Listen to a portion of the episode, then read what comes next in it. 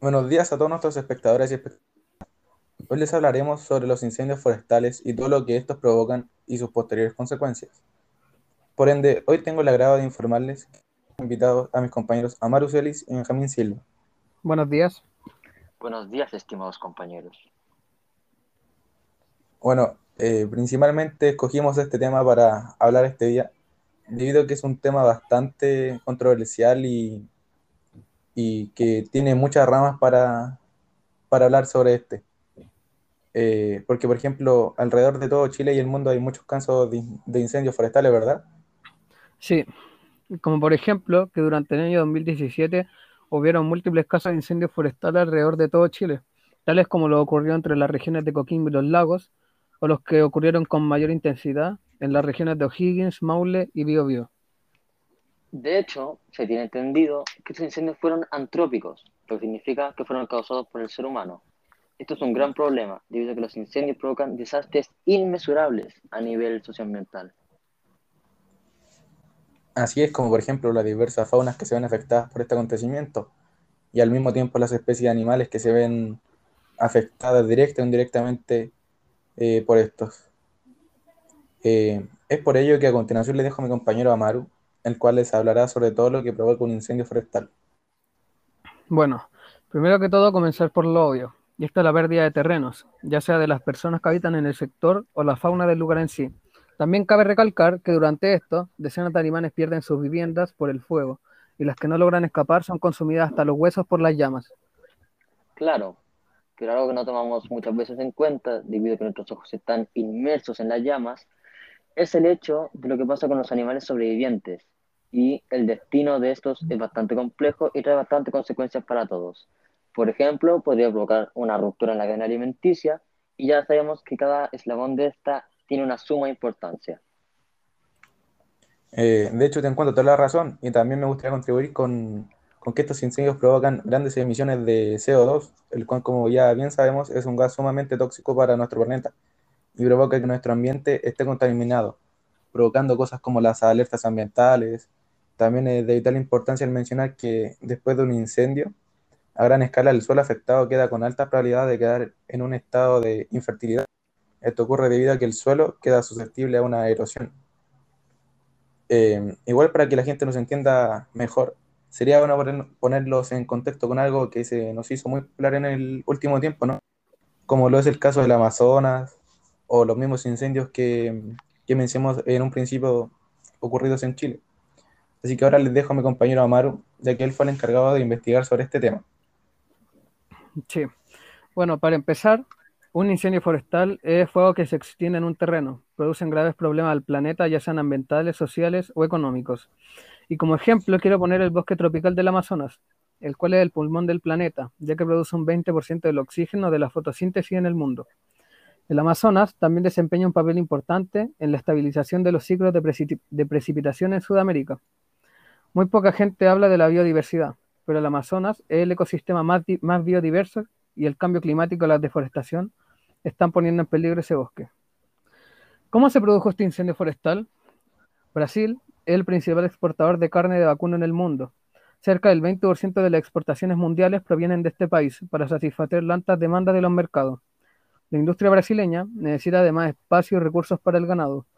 Como consecuencia, se generó más deforestación con el fin de cultivar más soja para exportación. Sabemos que la quema es una práctica común de agricultores y ganaderos para limpiar el terreno, pero lo más preocupante es que el actual discurso del gobierno brasileño incentiva a la industria ganadera a continuar con su expansión en la selva amazónica. Otra razón por la cual el incendio forestal se produjo fue por la deforestación y las industrias de madera. De madera. Las industrias de madera consisten en el... Eh, bueno, la industria maderera es el sector de la actividad industrial que se ocupa del procesamiento de la madera, por lo que se extraen árboles en exceso lo que provoca que haya menos oxígeno en el planeta, ya que los árboles son fuente importante de ello.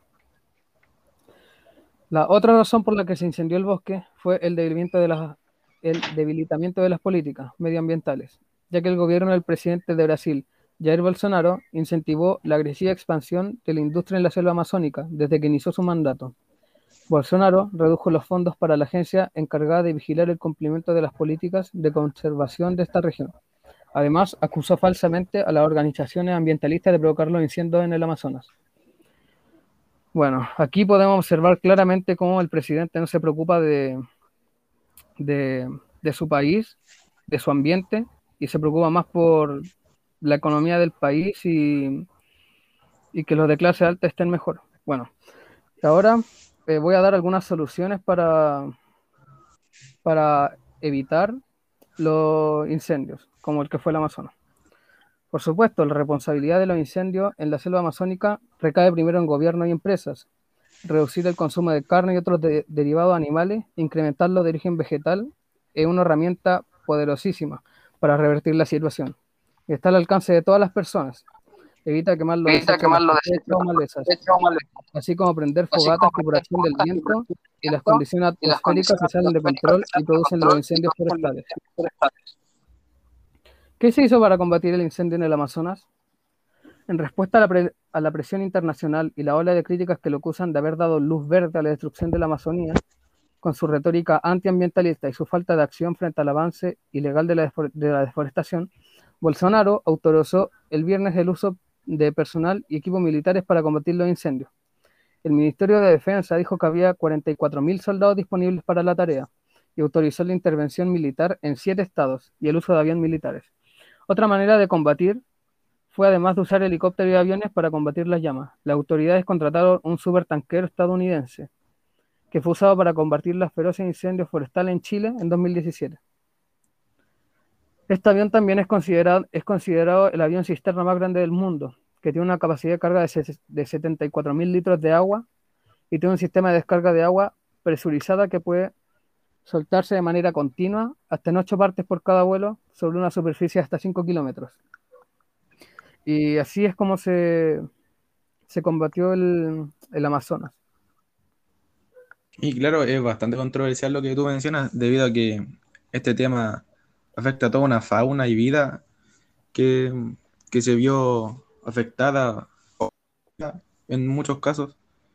Eh, y que fueron producidas meramente por el beneficio económico de un país eh, que, como tú bien dijiste, es gobernado por el presidente Jair Bolsonaro, el, el, cual solo como, el cual solo piensa en la economía y no piensa en lo que esta conlleva en sus acciones.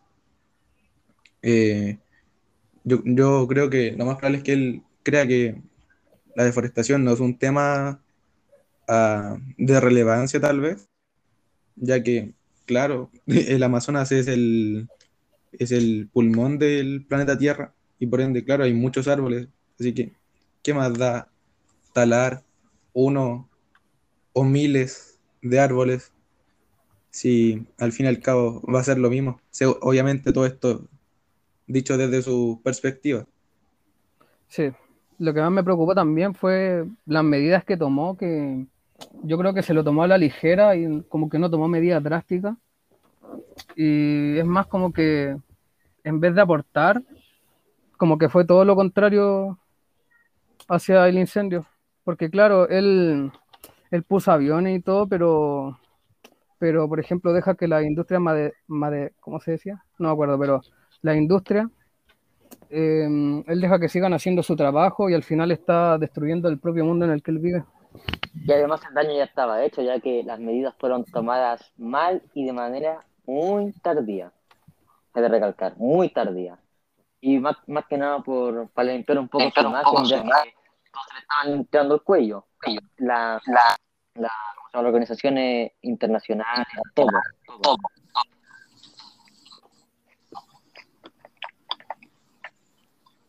Eh, sí, porque, o sea, todos sabemos que Jair Bolsonaro es un presidente eh, capitalista y este simplemente ve por el bienestar económico de su país, pero no, no, ve, no ve más allá de eso. Entonces, es triste pensar que eh, personas con tanto poder eh, tengan un pensamiento tan errado y o cerrado con este tipo de, de temas. Pero eh, yo me imagino que aquí gran parte de nuestro público no, tal vez no se vio tan, no se ve tan, ¿cómo decirlo? Eh, relacionado con el Amazonas, debido a que, claro, es un país externo al nuestro. Y por ende, ahora les quiero dejar a mi compañero Benjamín Silva, el cual fue el encargado de investigar sobre eh, un caso de incendio muy controversial aquí en, en, nuestro país, Chile. Sí, voy a hablar sobre el incendio que ocurrió en las Torres del Paine el año 2011. Algo realmente curioso que decir es que en el incendio en el cual se quemaron más de 17.600 hectáreas, el causante del incendio, Rodem Singer, el israelí, el cual fue apuntado por todo el mundo, incluyendo sus propios compañeros de viaje, solamente tuvo que pagar una, una suma de 10 mil dólares, eh, pero finalmente se arregló con la CONAF por 4 millones y medio de pesos y una futura reforestación. No pasó ni un día en la cárcel, más que estar detenido el tiempo que estuvo esperando su formalización, que, fueron, que fue más de un mes, ya que eso fue lo que se tardaron en apagar el incendio, ya que el incendio inició en una de las bases de las Torres del Paine, pero como habían vientos de más de 100 km por hora, se expandió prácticamente llegando hasta el lago Grey, rozando esa zona. Por lo que, como ustedes seguramente sabrán, 17.600 hectáreas es un terreno inmenso en el cual se vieron afectadas muchísimas especies, zorros, pumas, todo. Pero bueno, yo personalmente creo, y mis compañeros, ustedes qué piensan de la, de, que, de la paga que tuvo que hacer, ¿piensan algo? Eh, yo creo que es como... ¿Y ni un día en la cárcel? Yo creo que es muy poco para lo que hizo porque al final las Torres del Paine es como un, lugar, un patrimonio, un lugar muy bonito y, y con qué fin. De verdad que yo no entiendo con qué fin una persona puede hacer eso, que al final se lo está dañando el planeta en el que vive. De hecho, por lo que él, de hecho, él nunca lo admitió, él nunca lo admitió, es decir, él nunca lo admitió. Pero, por lo que dijeron sus compañeros, fue porque yo, yo, no por muy bacán, yo fui a las Torres del Paine y también fui al glaciar. Y se veían las zonas quemadas. Y hay unas zonas específicas para vender cocinillas, las zonas de camping. Y por lo que dijeron sus compañeros, fue que él estaba apurado, por lo que encendió la, la cocinilla fuera de las zonas específicas, que por algo están diseñadas. Y de ahí inició quemando papel. Fue por quemar un papel. Un papel por quemar un papel quemó 17.600 hectáreas. Pero bueno, yo personalmente y mi compañero Amaro acá también, Salazar, no sé si querrás opinar algo sobre que haya tenido que pagar 10.000 dólares, pero haya terminado en 4.500 millones de pesos, o sea, 4 millones y medio de pesos, perdón, a la CONAF y solamente comprometerse con liderar una futura reforestación, siendo que tuvieron que movilizar militares, bomberos, y muchos voluntarios a las Torres del Paine unos un día, un día antes de Año Nuevo o dos fue. ¿Qué opinas, Salazar, tú? La verdad es que es bastante estúpido pensar eso porque al fin y al cabo es el es un país que, que se ve afectado. Y, o sea, ni siquiera eso, es un, es un planeta que se ve afectado. Y es sumamente ridículo o sea, ni siquiera ni, ni todo el dinero del mundo podría justificar esa acción. ¿Cuál crees que hubiera sido una condena más acorde, monetaria y obviamente de tiempo? Eh, como te dije, se me hace, iría contra mi moral el ponerle una, una deuda o un castigo monetario porque siento que no va acorde. Sin embargo, eh, lo castigaría a plantar y, cuidar todo lo que él dañó, aunque sé que no lo logrará, pero, o sea, que en algo pase sus días como castigo, haciendo algo que, a ver, Como un trabajo eh, comunitario. Claro, sí, para que intente eh, expiar su, su crimen. Aunque como te dije anteriormente, no creo que, que, algo de tal magnitud sea se ha perdonado tan fácilmente, pero algo es algo. Bueno, pero es que, a ver, a ver.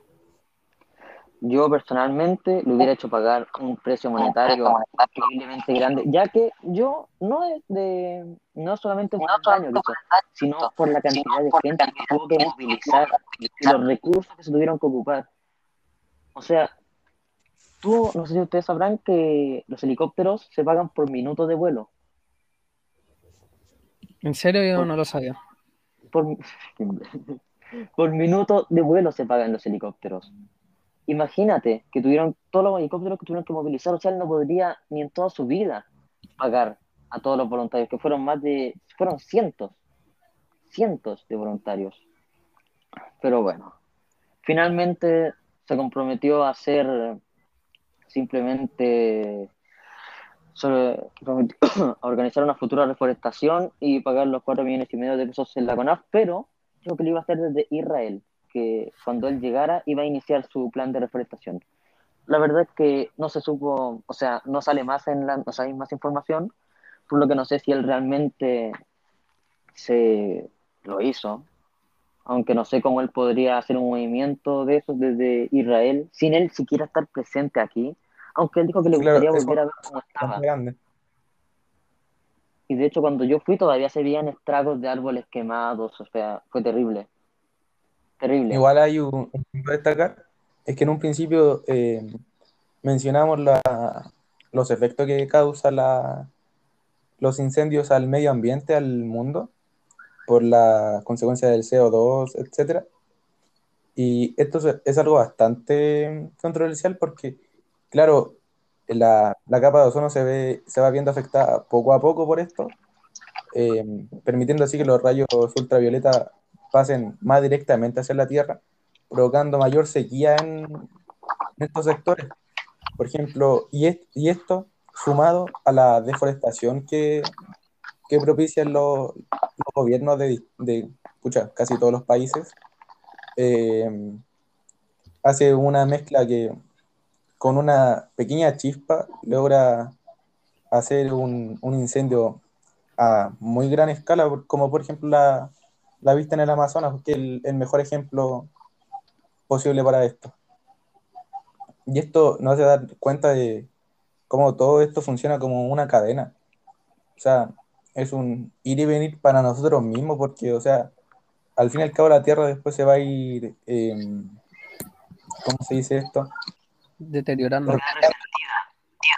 Claro, ella se va a ir recuperando ella misma, lo único afectado nos vamos a ser nosotros al fin y al cabo, entonces es absurdo que, nadie piense en eso. Y está bien y todo, o sea, yo también considero que, que la economía de un país es importante, pero nunca podemos dejar de lado el, al ser humano porque al fin y al cabo este dinero va destinado a nosotros. Sí, yo con Amado abarcamos temáticas totalmente distintas, ya que el incendio, el cual fue intencional, Supongo ya que nunca lo admitió causante. causante. Y Amaru, mi compañero, habló sobre un incendio totalmente intencionado para sacar un beneficio monetario. Pero me parece curioso ver las dos caras de los incendios, sin contar los que son provocados por la naturaleza, lo cual es el menos del 1% de los incendios forestales. Sí, menos del 1% son, son provocados por la naturaleza misma. Sí, a mi parecer, yo encuentro que el Amazon y la Torre de España son como casos totalmente contrarios y a la vez como súper parecidos porque mm, al final en los dos afecta de la misma manera. Sí, así que bueno, yo personalmente no tengo nada más que, que solamente sí, por ende, no sé, un par de soluciones la única solución que podría dar sería aumentar las penas, ya que a mí me parece, absurdo y un insulto, insulto que no haya pasado, que no haya pasado. las rejas, más que, más que el tiempo durante la investigación. o sea, para mí personalmente creo que tendría que haber pasado tiempo tras las rejas, tiempo, las rejas, tiempo, y una y una multa, una multa grande